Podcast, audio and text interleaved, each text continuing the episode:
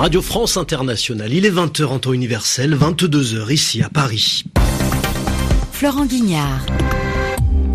Bonsoir, bienvenue dans le journal en français facile que je vous présente avec Zéphirin Quadio. Bonsoir Zéphirin. Bonsoir Florent, bonsoir à tous. Au sommaire de ce journal Zéphirin, le début de l'Assemblée générale des Nations Unies. Marqué par un discours très virulent de Donald Trump, nous entendrons le président des États-Unis dénoncer l'accord sur le nucléaire iranien.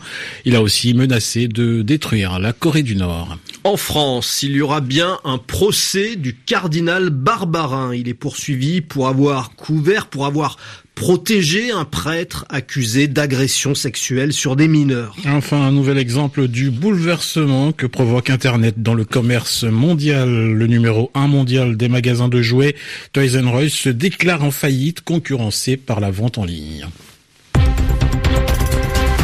Le journal. Le journal. En français facile. La 72e Assemblée générale des Nations unies a donc commencé avec sa succession de discours à la tribune. Il y a eu un discours particulièrement remarqué aujourd'hui, Florent, celui de Donald Trump. Oui, c'est la première fois que le président des États-Unis s'exprimait devant l'ONU depuis son élection. Et d'une certaine manière, on n'a pas été déçu par son ton virulent, violent et même guerrier Donald Trump a menacé de détruire la Corée du Nord. Il s'en est aussi pris à l'Iran et à l'accord sur le nucléaire iranien signé par son prédécesseur Barack Obama. L'accord avec l'Iran est l'une des transactions les pires et les plus biaisées dans lesquelles les États-Unis soient jamais entrés. Franchement, cet accord est un embarras pour les États-Unis et je ne pense pas que vous avez fini d'en entendre parler. Croyez-moi, il est temps pour le monde entier de se joindre à nous pour exiger que le gouvernement iranien cesse de semer la mort et la destruction. Le gouvernement doit surtout cesser de soutenir le terrorisme et doit aider sa propre population et doit respecter les droits souverains de ses voisins. Le gouvernement iranien cache une dictature corrompue derrière les apparences d'une démocratie.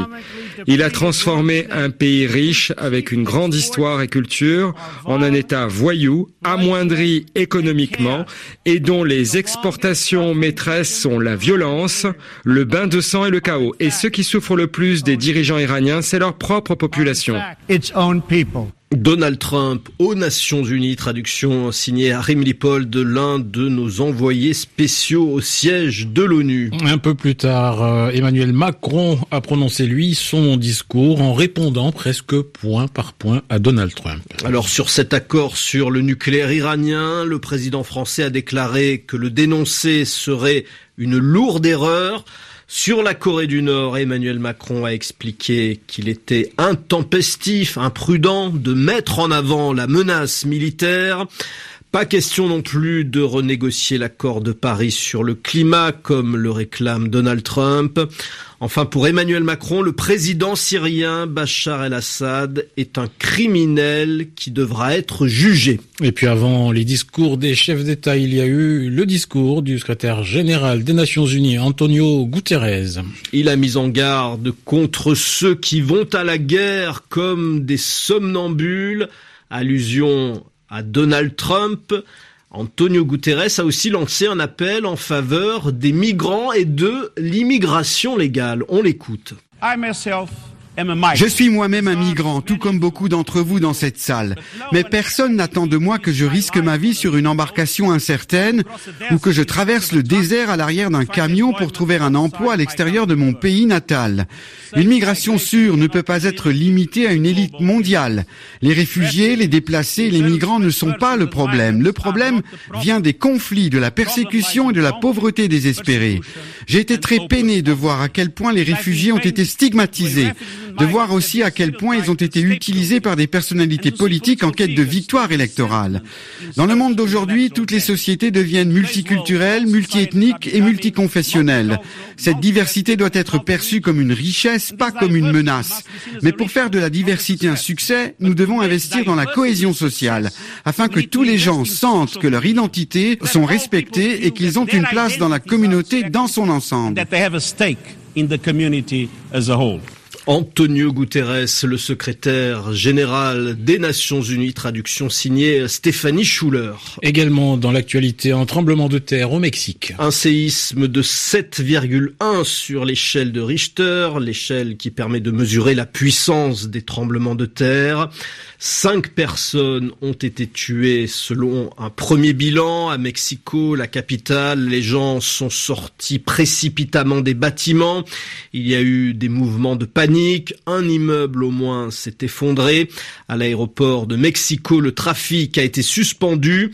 Le 7 septembre dernier, un séisme de 8,1 avait déjà frappé le Mexique. 98 personnes avaient été tuées. Et puis l'ouragan Marion Maria poursuit sa route dans les Antilles. En Guadeloupe, une personne a été tuée par la chute d'un arbre. Deux autres personnes sont portées disparues après le naufrage d'un bateau. En Martinique, il y a eu finalement assez peu de dégâts. Grosse inquiétude en revanche pour l'île de la Dominique, frappée de plein fouet. L'île est complètement coupée du reste du monde. Dans l'actualité française, un procès pour le cardinal Barbarin. Il aura lieu en avril 2018. Le cardinal Barbarin Zéphirin est l'un des hommes les plus puissants dans la hiérarchie de l'Église catholique française. Il est accusé d'avoir protégé un prêtre soupçonné d'agression sexuelle sur des mineurs.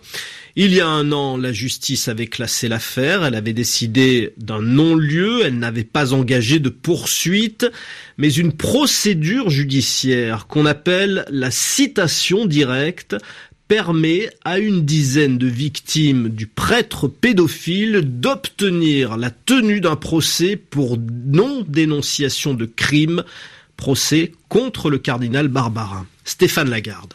Malgré le refus du parquet de poursuivre, les plaignants tenaient absolument à envoyer le cardinal Barbarin devant un juge. Selon l'association La Parole Libérée, Philippe Barbarin aurait non seulement omis de dénoncer le père Prénat, mis en examen en janvier 2016 pour agression sexuelle contre des jeunes scouts entre 1986 et 1991, Philippe Barbarin aurait aussi, selon les plaignants, fait entrer le loup dans la bergerie en maintenant le prêtre dans ses fonctions. Il y a un an, le procureur de la République de Lyon avait estimé qu'il n'y avait pas de preuves suffisantes pour ouvrir un procès. Les associations ont donc choisi la citation directe, autrement dit la convocation du cardinal et de six autres personnes, deux laïcs, trois évêques et le secrétaire de la congrégation de la doctrine de la foi au Vatican. Pour les victimes, tout aurait eu vent des agissements du père Prénat à des dates différentes et aurait gardé le silence. L'Église dénonce de son côté un acharnement. Elle se serait bien passée de cette nouvelle tribune médiatique offerte aux victimes. Stéphane Lagarde et puis cette information économique à présent, le numéro 1 mondial des magasins de jouets Toys R Us est en faillite, Laurent. À quelques semaines du début des achats pour Noël, l'information tombe au plus mal, mais voilà, Toys R Us et ses 1600 magasins dans le monde subit la concurrence de plus en plus écrasante du commerce en ligne sur Internet. La faillite de Toys R Us, c'est un symbole des bouleversements, des changements de la nouvelle économie. Alors concrètement, l'entreprise américaine se met en faillite pour ne plus avoir à payer ses dettes mais la plupart des magasins vont rester ouverts. Ariane Gaffuri. Le géant américain du jouet fondé en 1948 a perdu plus de 160 millions de dollars sur les quatre premiers mois de l'année 2017. Et cela fait des années que l'entreprise perd de l'argent malgré les rebonds au moment des fêtes de Noël. Mais cela ne suffit pas à affronter la montée en puissance des sites de commerce en ligne comme Amazon et Toys R Us à rater ce tournant du net. Il fait face aussi à la concurrence des magasins comme Walmart qui pratique des prix très compétitifs. L'entreprise a également parié sur les jouets des films Star Wars et Lego qui n'ont pas rencontré le succès escompté. Déclaré en faillite, il va devoir se restructurer pour remonter la pente.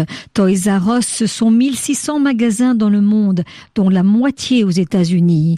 Le groupe compte fermer ses magasins les moins rentables aux États-Unis et au Canada et améliorer entre autres son offre en ligne pour concurrencer Amazon.